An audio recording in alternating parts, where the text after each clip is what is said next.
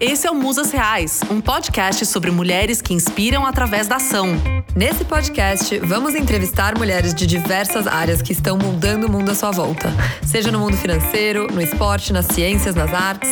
A cada episódio conheceremos um novo caminho trilhado, uma nova visão de mundo. Eu sou a Nathalie Kelsey, produtora e curadora de conteúdo. E eu sou a Paula Vazoni, fotógrafa, videomaker paulistana e a sua anfitriã nesse programa. Musas Reais. ears Marina Elou é deputada estadual em São Paulo pela Rede Sustentabilidade. Ela foi eleita em 2018 com quase 40 mil votos. É paulistana, tem 31 anos e desde o ano passado é mãe do Martim. Estudou na escola Waldorf Rudolf Steiner. Formou-se em administração pública pela GV, tem especialização em negócios e sustentabilidade pela Fundação Dom Cabral. Marina trabalhou durante oito anos na Natura, com foco no desenvolvimento humano, onde criou a área de diversidade e fundou a rede empresarial de inclusão social. Em 2018, ajudou a fundar o movimento Vote Nelas, que trabalha para eleger mais mulheres para o legislativo em todo o país. Assim, visando trazer mais equidade de gênero na política brasileira, que hoje é uma das piores do mundo em representatividade feminina. Com vocês, Marina Elou. Bem-vinda, Marina! Ah, muito obrigada, é um prazer estar aqui. Queria agradecer muito por você aceitar nosso convite. Fiquei super feliz. Você é a primeira pessoa que trabalha em política que a gente está entrevistando no nosso podcast. Então, assim, é bem especial. Ah, que bom. Uma honra para mim. Acho que é super importante a gente ter espaços para criar novas referências para as mulheres. Com certeza. Já começamos muito bem, então, e alinhadas. então, como sempre, a gente começa lá no começo. Então, eu queria que você contasse para mim, para quem não te conhece, apesar de que você tem bastante seguidores no Instagram e você tem uma comunicação bem legal lá, me conta um pouco assim, de onde você vem, qual é a tua trajetória, qual é a tua história.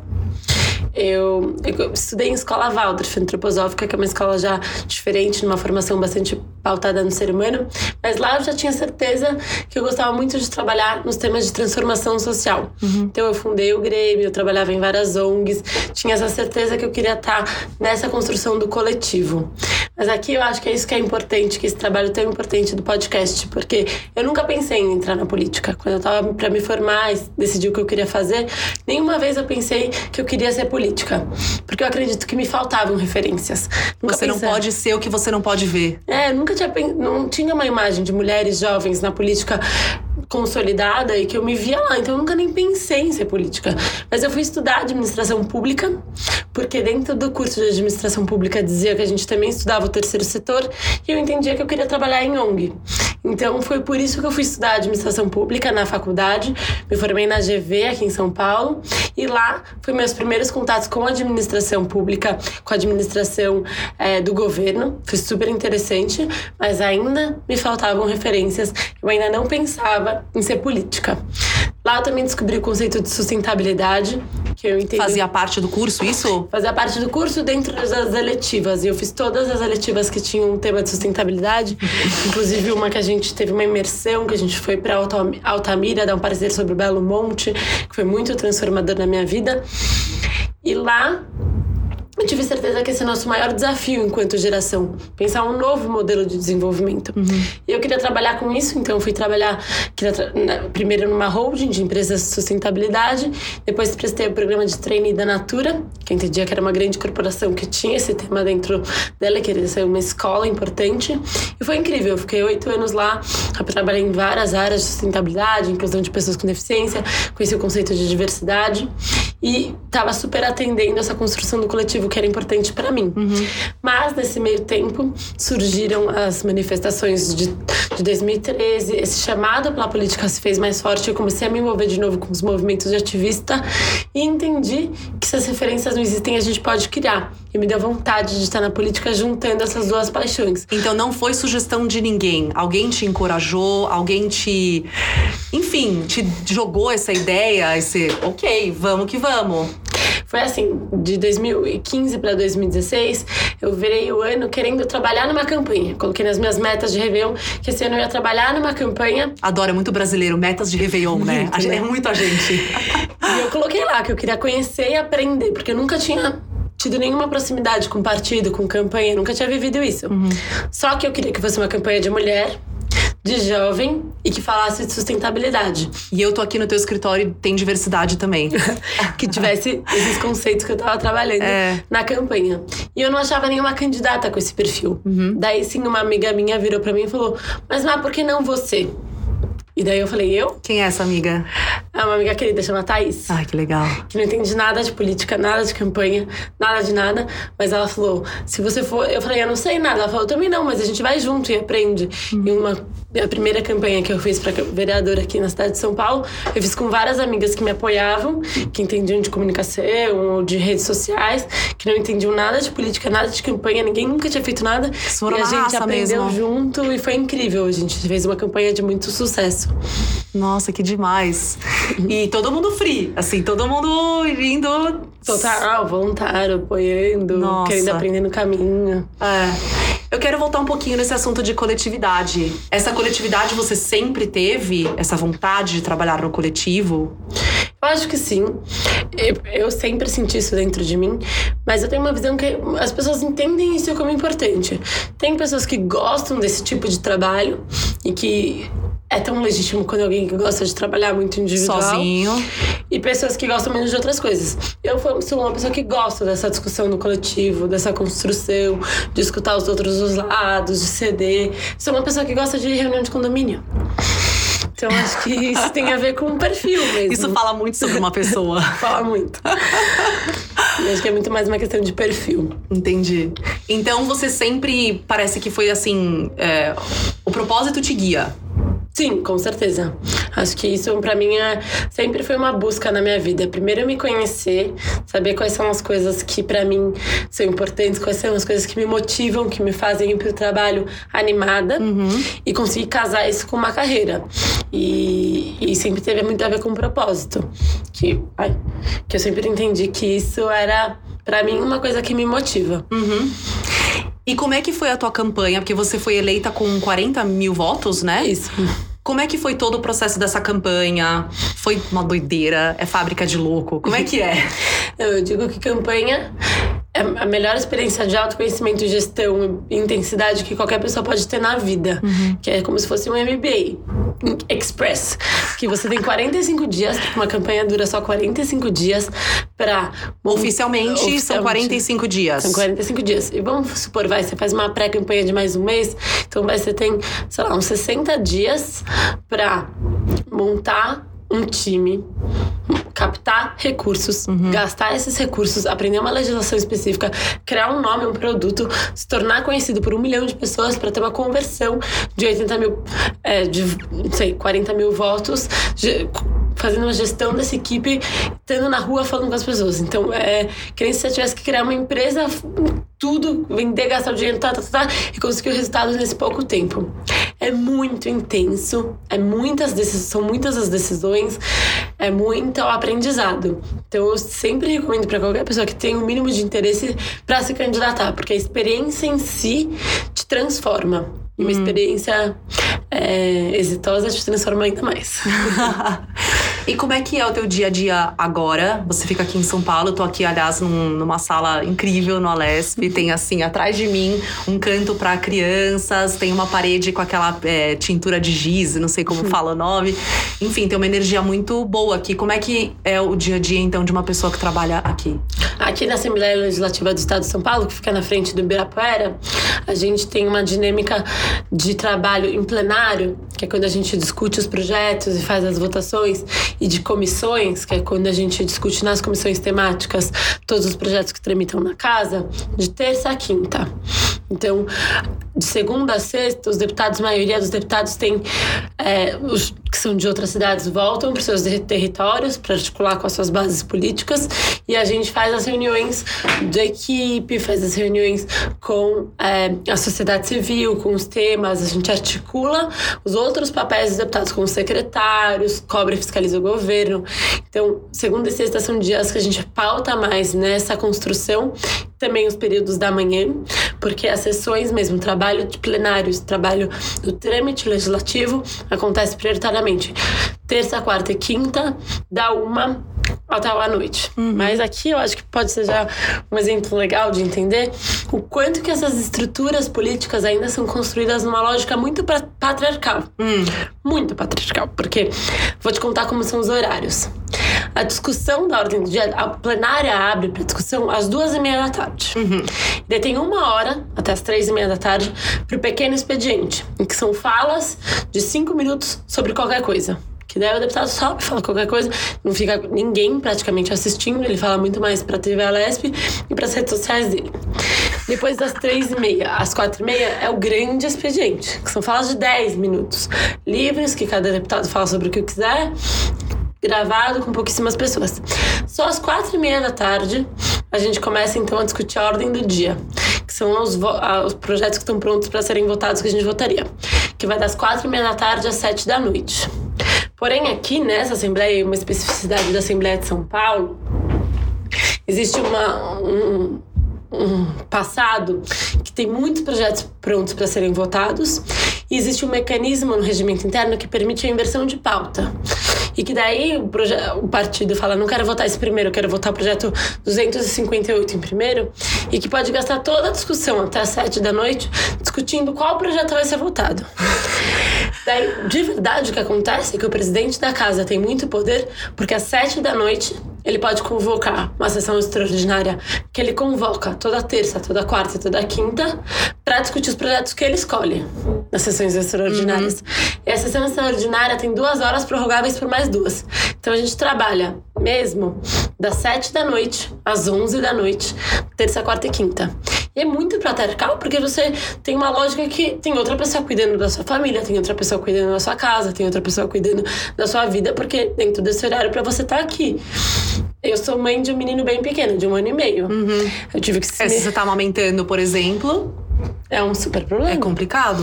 E você tem que se reorganizar. E isso é ruim até para os homens daqui que têm filhos pequenos, Com certeza. Eu em também tenho uma casa. pequena de cinco meses e assim, meu marido não ficaria. Ele já iria querer voltar pra casa. Não, vou ficar com a minha filha. Exatamente. E A lógica é muito pouco pensada. Porque por que a gente não começa a trabalhar de manhã, às nove da manhã, quando nem todo mundo?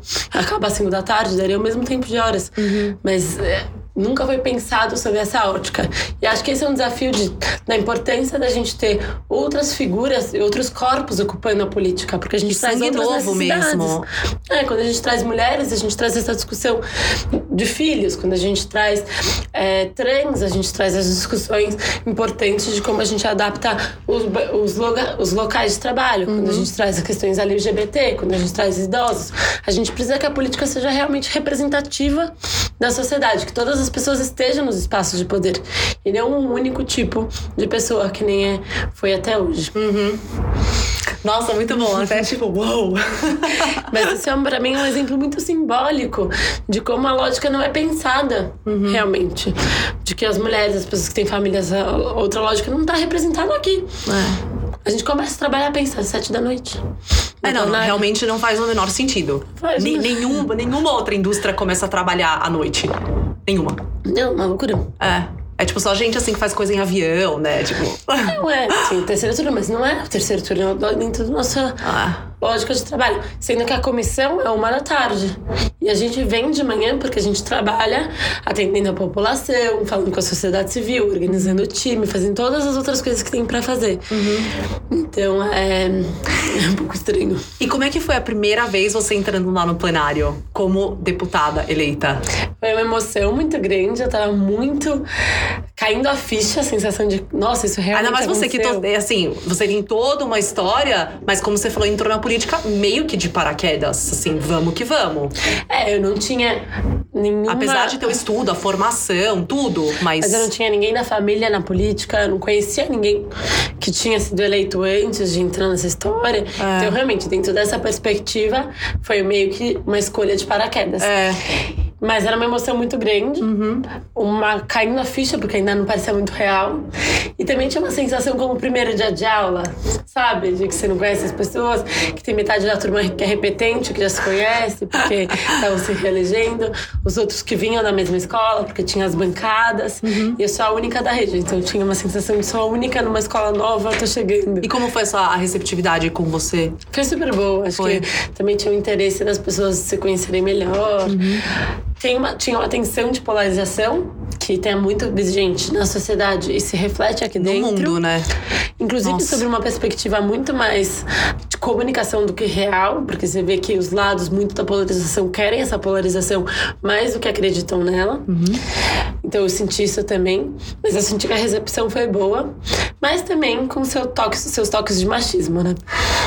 Né, No primeiro dia tinha acabado de chegar, chegou um deputado antigo pra mim e falou assim: Não se preocupe, a gente já fez uma eleição, você é uma das deputadas mais bonitas da casa, vai ficar tudo bem pra você.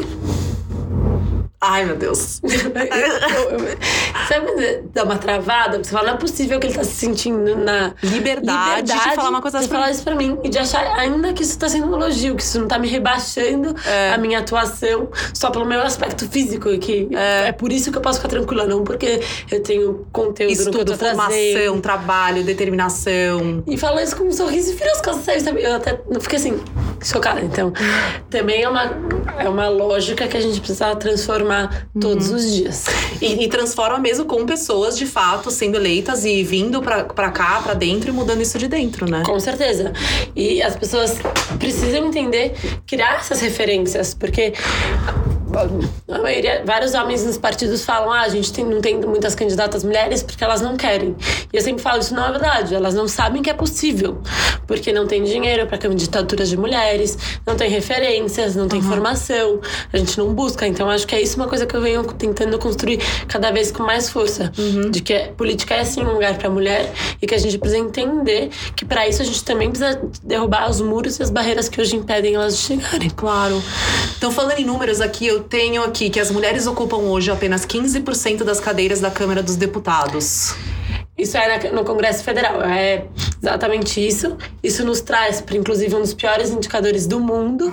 Hoje o Brasil tem menos mulheres na política do que o Iraque, do que o Paquistão, do que a Arábia Saudita.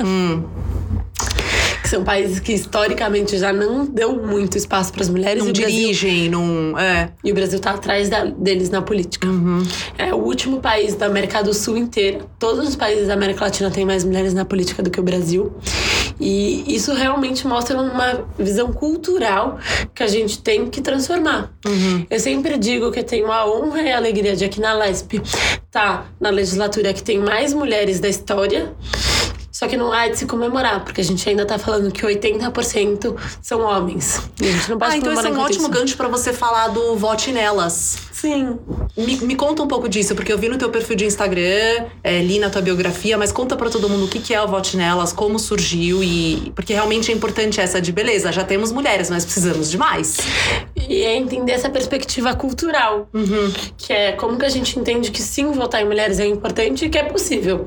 Então, no começo do ano passado, eu tava pensando na minha eleição, comecei a me dedicar a construir a minha campanha, mas entendi que falei, nossa, mas tem uma questão muito maior que a gente precisa aumentar o número de mulheres na política.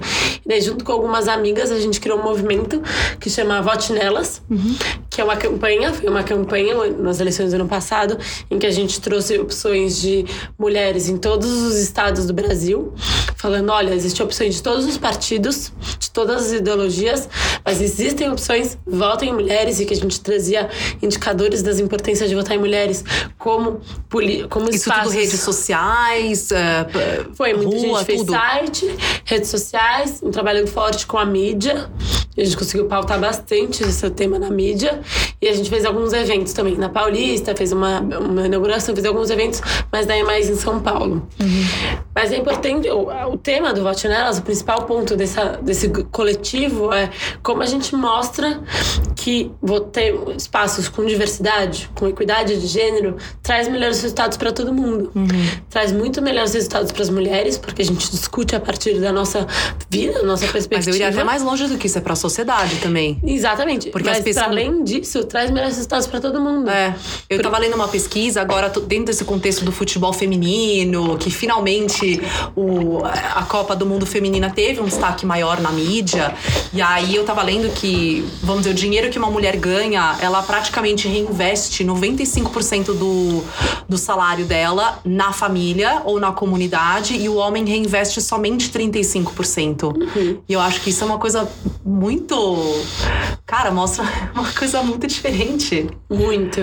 Acho que esses são dados importantes, inclusive do Grow Up e, de- e enfim, que o próprio Yunus usa no Grameen Bank a partir O de Muhammad o Yunus. Muhammad Yunus, por que ele doa, por que ele faz empréstimos muito mais para mulheres do que para homens, que são baseados nessas pesquisas. Mas acho que tem uma coisa para além disso também, Uhum. que é quando a gente tem perspectivas e visões diferentes, a gente se obriga a ter maior profundidade nas discussões, Hum. a embasar melhor nossos argumentos. E daí isso produz resultados melhores. E em algum lugar isso faz mais sentido do que na política. Então isso Teria que ser o primeiro lugar, teoricamente falando. isso, e numa democracia representativa é fundamental que todo mundo se veja espelhado nos espaços de poder. Então, por isso que o Vote Nelas traz essa perspectiva tão importante de que a gente tem que deixar de ser um dos piores países do mundo em equidade de gênero na política e avançar aceleradamente nesse indicador de ter mais mulheres na política para ter melhores resultados para todo mundo. Sei. E como que a comunicação. Não, não, vou, vou perguntar mais sobre a campanha. É. E essa campanha foi pontual ou vocês vão seguir? Vote Nelas É. Ela Não, segue. Ela, ela segue. A gente segue com as nossas mídias sociais e o que a gente está rodando agora é uma pesquisa qualitativa com mulheres que foram candida- candidatas eleitas e não eleitas, para a gente conseguir identificar as principais barreiras de, que elas enfrentaram durante a campanha, para que nessas próximas eleições de 2020 Vocês sabem como trabalhar isso, para né? além da campanha, a gente consiga oferecer apoio para as candidatas ultrapassarem as principais barreiras que ainda existem. Então, Quais tá são as principais barreiras hoje. na tua experiência? Porque, claro, a pesquisa vai iluminar, né? Vai trazer muita luz sobre o assunto, mas dentro da tua experiência, quais são? Pra mim, passam por três temas. O primeiro é cultural. Acho que as pessoas ainda não veem as mulheres e mulheres jovens, menos ainda na política. Eu escutava muito na rua: Você, menina, vai fazer o que lá? Lá não é um lugar pra você. Ou até assédio. Então, cultural. O segundo é assédio. Ainda. Eu escutava muito. Eu só voto em você se você me dá um beijo. Ou eu falando sobre um projeto e a pessoa me, realmente me assediando. E se fortalecer para esse assédio é bem importante do- durante um processo de tanta exposição que é uma campanha. Ter boas respostas, estar bem firme, saber quais são seus direitos. E o terceiro ponto é a captação. Eu acho que o modelo mental de quem apoia a campanha, dos partidos e de quem doa para a campanha, ainda é que os homens têm mais chances. Então o dinheiro continua concentrado na candidatura de homens. Isso cria um ciclo vicioso, porque por mais tem mais dinheiro, mais homens são eleitos, fortalece essa mentalidade que o homem é mais eleito e fica refletindo. Então, como a gente destrava tanto o financiamento de partido quanto o financiamento individual de pessoas físicas para campanhas de mulheres. Legal. E atualmente, então, quais são as suas pautas principais? Você falou muito de sustentabilidade, né? É, que no mandato a gente rodou um planejamento estratégico com todo o time do mandato, com uma consultoria especializada em planejamento estratégico para o ambiente legislativo. E a gente chegou em cinco objetivos estratégicos. Três de pautas, que eram as pautas que a gente já construiu com a sociedade na campanha e que a gente desdobra agora aqui dentro, que começa pela primeira infância, que é do zero aos sete anos. E por quê? Porque a idade mais potente para a gente diminuir as desigualdades É sociais. extremamente importante. Quando a gente investe numa criança nessa idade, a gente está investindo na capacidade cognitiva, emocional dessa criança que vai ter efeito em É todas tipo, a as desigualdade vidas. social já começa aí, né? Começa aí, com certeza, porque daí, se ela não tem os mesmos estímulos, se ela não tem a possibilidade A mesma de alimentação, vínculo, a mesma- alimentação, ela vai ter piores resultados na escola, piores resultados no trabalho. E coisas simples aqui são muito potentes. Tem um estudo que fala que é o investimento com maior retorno que o Estado pode fazer. A cada dólar investido nessa etapa de idade, do primeiro aos 0 aos 7 anos, retorna em 8 dólares para a comunidade, para a sociedade, para o Estado. Então é muito inteligente. Mas e são fácil. coisas que, que, assim, tem pesquisa, é muito óbvio. Qual é a dificuldade? É, porque é uma coisa de longo prazo, não traz um resultado imediato para os governantes. E aí o cenário político, você acha que aqui não favorece, Não essa favorece. continuidade, essa longevidade de projetos? E porque ainda não tem muita gente falando sobre isso. Então a gente colocou construir políticas públicas ser referência em primeira infância. A questão da sustentabilidade, com um olhar mais amplo, a gente tem um desafio enquanto geração de construir um novo modelo de desenvolvimento. Então, aqui a gente fala muito do, dos objetivos do desenvolvimento sustentável, dos ODS da ONU, como que a gente traz isso para a lógica da política pública e de meio ambiente. Aqui a gente fala muito de água e saneamento básico como competências do Estado. O terceiro pilar é, direitos humanos e segurança pública. Segurança pública é competência do Estado e a gente sempre tentou dividir é, a definição de quais seriam os nossos pilares entre o que, que eu tenho competência, estudo, sei falar, tenho profundidade, com o que, que é necessidade da população, com o que, que é competência do Estado. Para não falar de coisas que o deputado estadual ou o governo não podem fazer, porque são competências da cidade, do município ou da nação. Então, segurança pública é uma das grandes competências do Estado e a gente entende que precisa trazer um olhar novo para a segurança pública, porque realmente resolve. Uhum. A gente está vivendo um momento em que a repressão tem sido maior, a maior solução apontada, sendo que já existem diversos estudos que mostram que isso não é o que mais funciona. Então, a gente traz sempre uma outra perspectiva de olhar para como a gente reduz homicídios, para ver como que a gente cuida dos policiais. Os policiais são importantes. E saber que a gente teve o maior maior índice de suicídio em policiais do que de homicídios no ano passado. Não, não fazia ideia. Então a gente está falando muito de como a gente cuida da saúde, saúde mental, mental mesmo. dos policiais. É. Então acho que esse é o nosso terceiro pilar. Uhum. Os outros dois são participação. Eu acredito que a gente só vai construir a boa política e inaugurar um novo ciclo virtuoso da política no Brasil quando a gente entender que política todo mundo faz. Cada um, cada pessoa se entender como participante do processo político, entender como ele incide. E a gente não aprende, né? A gente não aprende como funciona o sistema político na escola, o que é competência municipal, o que é competência estadual, o que é competência da nação. A gente não aprende o que faz um vereador, o que faz o prefeito, o que cada um como funciona, como constrói uma lei. A gente não, não só não aprende na escola, na universidade, como a gente ainda é estimulado a não falar sobre isso. Ah, melhor não falar sobre política. Dá briga na família. e daí o que a gente quer fazer é, não, vamos sim falar sobre política, vamos uhum. descomplicar a política. Então, a educação política é um dos nossos eixos, mas vamos além fazer as pessoas participarem. Uhum. Então a gente já construiu um mutirão legislativo aqui para juntos com as pessoas, vieram mais de 100 pessoas ajudar a gente a analisar os projetos de lei, criar pareceres em conjunto, o laboratório LDO, que a gente também fez um evento público que vieram 100 pessoas em dois turnos. Então volta para aquela coletividade tua, de realmente fazer virar uma coisa coletiva. Das 12 emendas à lei das diretrizes orçamentárias, que é uma das coisas mais importantes que a gente faz aqui na casa, que eu protocolei, oito foram construídas com as pessoas que vieram no laboratório. Elas construíram grupos e a gente achou elas de qualidade muito boa e protocolamos. Então, realmente ter vim, meios de participação real das pessoas na política. Esse é o meu quarto pilar do mandato. E o quinto é o mandato de excelência, que é como realmente a gente se torna referência numa boa política. E daí, por que, que eu coloco isso? Porque muitos deputados não nem as leis que estão votando.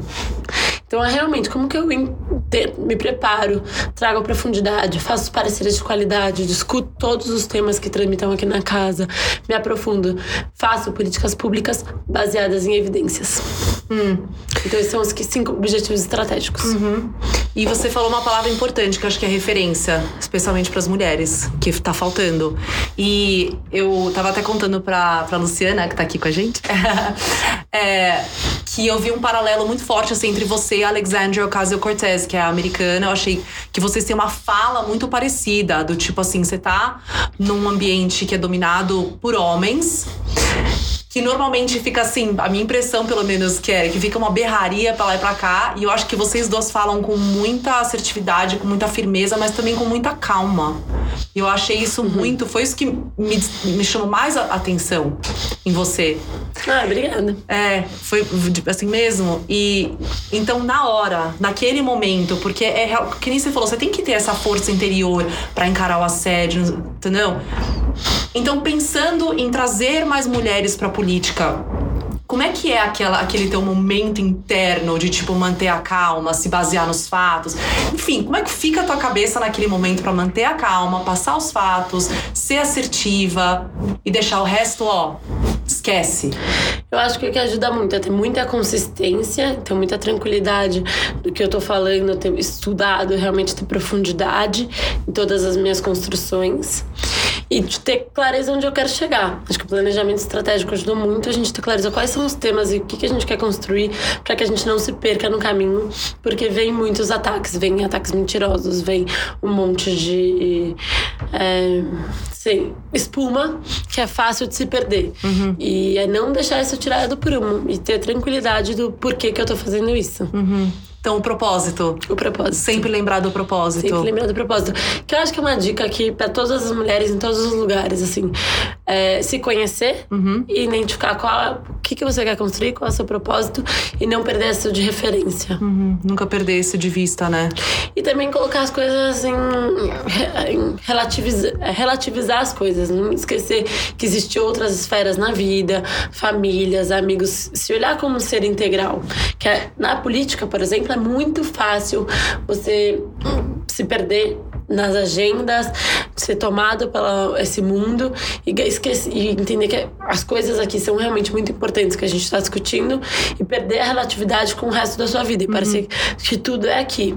Isso é um esforço que eu tenho feito, foi um aprendizado desses 100 dias de conseguir separar as coisas, porque se eu não fizer isso, eu entendo que eu vou estar mais frágil, eu vou estar mais é, emocionalmente desestruturada e vai dificultar que eu consiga atingir meus objetivos. Entender que as coisas, as prioridades, as diferenças entre as coisas, entender que eu sou um ser humano integral, que eu só não sou uma única coisa, me ajuda, inclusive, a estar mais presente e mais é, íntegra Em cada momento da sua vida, vamos Cada dizer, não momento. só aqui também, né? Mas também em Isso. casa.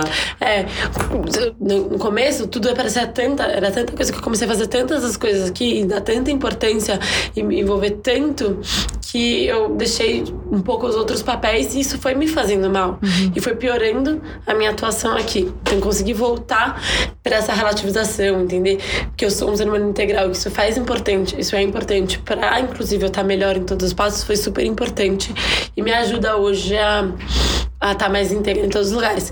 Mesmo que às vezes a gente tenha que falar alguns não. Então hoje eu não vou em alguns eventos porque eu vou estar Você não vai buscando estar filho na presente. escola, por Ou, exemplo. é, E faz parte. E tá tudo bem. Nossa, esse aprender a falar não, eu acho que é uma das melhores dicas para as mulheres. E super, e eu acho que como a gente tem essa, esse espaço que já larga para trás, porque já não é uma referência, a gente não tem muitas mulheres aqui na casa, a gente precisa se provar muito mais para conseguir o mesmo status de referência, a gente acaba se dedicando muito para isso e perdendo um pouco de referência dos outros papéis. E ter essa tranquilidade de que a gente tem vários papéis, isso não tem problema, e falar não, e ficar tranquilo com isso, eu acho que é uma dica boa também para todas as nossas atuações. E críticas. Quem são seus maiores críticos e como você lida com isso? No sentido. Ah, Porque muitas que- vezes os maiores críticos são até pessoas dentro da nossa família. Então, o que eu pensei, meus maiores críticos são meu pai e meu marido. Mas é, é exatamente, eu imaginei. Mas é porque também eu acho que são as críticas que. Eu, Mais contam, né? que, que contam pra mim. Que eu sei que são umas críticas que querem que eu melhore Uhum. E que fazem sentido pra mim absorver. E que às vezes dá vontade de falar, mas você pode, por favor, fazer um elogio? mas. É... Ah, porque algumas outras críticas você entende que vêm da sociedade, de outros colegas daqui, que vêm de pessoas que vêm construções, querem fazer construções políticas a partir da polarização, a partir da desconstrução do outro e não da ideia, que não me atingem e que não le- nem levam em consideração. Vida que segue. Vida que segue. Eu acho que isso também é importante, a gente conseguir separar. Tive um ataque, por exemplo, aqui muito ruim de um, de um colega aqui da casa que mentiu sobre mim, falou um monte de coisas que viralizou no YouTube. Nos primeiros dias isso me desconcertou, me fez ficar muito mal. Depois eu falei, mas não é verdade, não muda a minha atuação. Quem quiser saber, fiz uma boa resposta, não vou me tirar isso do prumo. E em uma semana isso não era mais um tema na minha vida. Então isso que também é ter um pouco dessa tranquilidade de não se deixar levar pelo que vem de fora ou que vem de ataques. E realmente ter a tranquilidade do que você está construindo, qual é o seu time, quais são os seus objetivos. Agora, as críticas de quem quer que você melhore contam muito mais. meu Conta, pai que e meu são as- marido, ó, são muito bons nessa parte. Obrigada, pai e marido. E eles fazem o quê? O meu marido trabalha numa fundação de que trabalha com educação pública no Brasil e meu pai é empreendedor. Ah, legal. Então tem dicas muito boas aí, com certeza. e então tem alguma dica final pra mulher que quer entrar na política, tem medo, tá insegura, acha que é um- uma sujeira, e mas tem vontade, é ativista. Tem alguma dica final que você pode dar pra essas mulheres? Entre na política. Acho que isso é o mais importante. É, assim, é o momento, o Brasil precisa, a nossa política precisa e tem espaço. E a segunda dica é procure redes de apoio. Acho que tem várias redes que estão se formando para fortalecer uma nova geração na política, desde do, da RAPS, que é a Rede de Ação Política para Sustentabilidade, o Renova BR, mas tem é, Vote Nelas, procure entre no site, peça dicas, tem formações para as mulheres, tem várias redes de apoio, tem várias mulheres do Brasil, tem vários grupos que querem dar esse apoio e existem possibilidades. Procurem mulheres que já fez, peçam dicas e tenha coragem, vá, porque com certeza, pelo menos a experiência da campanha vai te transformar e vai te tornar uma melhor mulher do que você é hoje. Você vai aprender mais sobre você mesmo isso já não tem preço. E a, a política precisa, então realmente toda a contribuição é super válida. Com certeza. E agora, quais são os teus planos então para os próximos anos? Bom, a gente acabou de começar o mandato, né? Então a gente tem quatro anos. Mas já temos expectativas a longo prazo, viu? Eu já tô esperando. Não, a gente está muito focado em fazer um mandato de quatro anos muito consistente, entregando os nossos objetivos estratégicos, realmente conseguindo usar esse espaço de poder para aproximar as pessoas e construir uma boa, boa política e a partir daí ver o que vai acontecer. Legal. Então, muito obrigada, Marina. Quero agradecer de verdade. Parabéns pelo seu trabalho e tenho certeza que você vai inspirar muitas mulheres aqui a entrarem para a política. Ah, que bom. Essa é a nossa intenção. Fiquem ligados nas nossas redes sociais. No meu, no Eu vou meu... colocar no link, vou, vou colocar tudo certinho. É, marina.elou, uhum. H-E-L-O, é meu Instagram, meu, meu Facebook. A gente vai ter vários eventos todos os meses de participação política, de construção de políticas públicas junto com a gente. acho que são espaços ótimos de aprendizado, de mulheres que querem estar. A gente tem ações também, por exemplo, culturais. A gente faz o Cine Lesp, que a gente traz um filme para discutir temas aqui na casa. O próximo vai ser, inclusive, sobre. E tudo assédio. isso você divulga no teu canal? Divulgo. E participar desses espaços também é uma forma legal de se aproximar da política. Então, quero deixar o convite aqui para todo mundo que está escutando a gente e te agradecer. Acho que, de novo, o trabalho que vocês estão fazendo no podcast é super importante para criar referências para que as mulheres possam estar e ser o que elas quiserem. Muito obrigada. Musas reais, musas reais. Bom, gente, foi isso da Marina. Vocês puderam conhecer um pouquinho do dia a dia de uma mulher na política, que é bem distante, né, do, do dia a dia da maioria de nós. Mas a ideia aqui no Musas é sempre trazer os aprendizados para que sejam aplicáveis na vida de todo mundo. Então, a gente vai passar alguns pontos que ficaram super presentes para nós. O primeiro para mim foi essa de saber o que te motiva, conhecer o seu propósito. Então a Marina sempre teve muito claro para ela que era a construção do coletivo, esse diálogo, esse lado social que animava ela. E isso fazia sentido na natura, faz sentido na política, e ela sempre usou isso como norte. Então essa clareza ajudava ela a manter a calma em meio ao caos. Como é que você consegue se conhecer bem, identificar o que você quer construir, entender qual é o seu propósito para construir sua carreira a ver com seu perfil? Por exemplo, a Marina disse que ela gostava de reunião de condomínio. Não é todo mundo que gosta. É, isso pode te ajudar a dar dicas do que você quer construir no seu trabalho. E falando em calma no meio do caos, eu acho que o que toda mulher pode combinar é que a nossa vida é muito caótica. É uma correria só. Então, uma das principais dicas da Marina que ficou para mim é de você não se perder nesse caos todo. Você é um ser íntegro com vários lados para você, vários interesses e nem tudo é trabalho, que é uma coisa que a gente acaba se perdendo nessa questão de ter que se provar, sempre precisar trabalhar mais para provar que a gente consegue cobrir tudo. Tem que ter o lado pessoal muito bem resolvido e as prioridades em ordem. Ou seja, se o teu pessoal tá legal, você vai chegar no trabalho melhor melhor, contribuindo mais e mais feliz. Então, o que é uma dica legal da Marina? Aprenda a dizer não. Não é possível estar em todas as reuniões, em todos os eventos da escola do teu filho, em todas as situações sociais. Realmente é impossível. E tem mais: nem sempre é necessário você investir um super tempo ou um super dinheiro para conseguir uma experiência legal. Achei super interessante que a Marina comparou o processo de campanha com o MBA. Ela falou que um MBA que geralmente você passa dois anos, você consegue ter uma experiência de aprendizado tão veloz e tão intensa participando de uma campanha. Então fica a reflexão: que outras experiências a gente consegue integrar na nossa rotina, sem precisar esperar o momento ideal para fazer uma super viagem ou para investir num curso carésimo? E para finalizar, a fala da Marina deixou muito claro como a gente realmente precisa de mais mulheres na política. A gente precisa dessa representatividade para ter uma democracia mais representativa.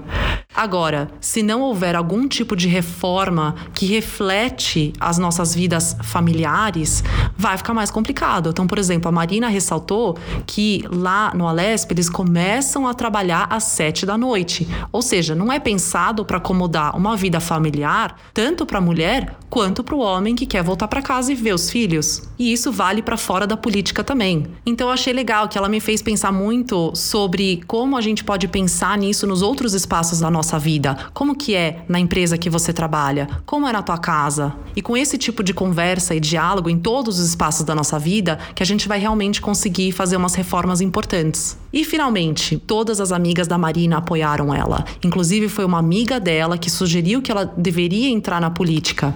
Ou seja, constrói uma rede de apoio, porque isso pode ser fundamental para encarar um novo caminho ou projeto. Então, se você curtiu o trabalho da Marina e quiser saber mais, siga ela no Instagram no marina.elu ou então no projeto Vote Nelas, que é arroba Vote Nelas, e tem o site também. Tem muitos dados legais de representatividade, informações sobre feminismo, conteúdo bacana sobre diversidade, livros, séries, enfim. E como você pode apoiar o projeto também. É isso aí por hoje, gente. Esse foi o Musas Reais. Muito obrigada por ouvirem e agora queremos ouvir de vocês, queridas ouvintes. O que marcou desse episódio? O que você quer ouvir por aqui mais? Mandem sugestões, comentários e opiniões nos nossos canais. O Instagram é musas.reais e o nosso e-mail é musasreais@gmail.com. E por favor, antes de ir, nos ajude a chegar até mais pessoas e a crescer essa comunidade e essa conversa. Se inscrevam e compartilhem os episódios.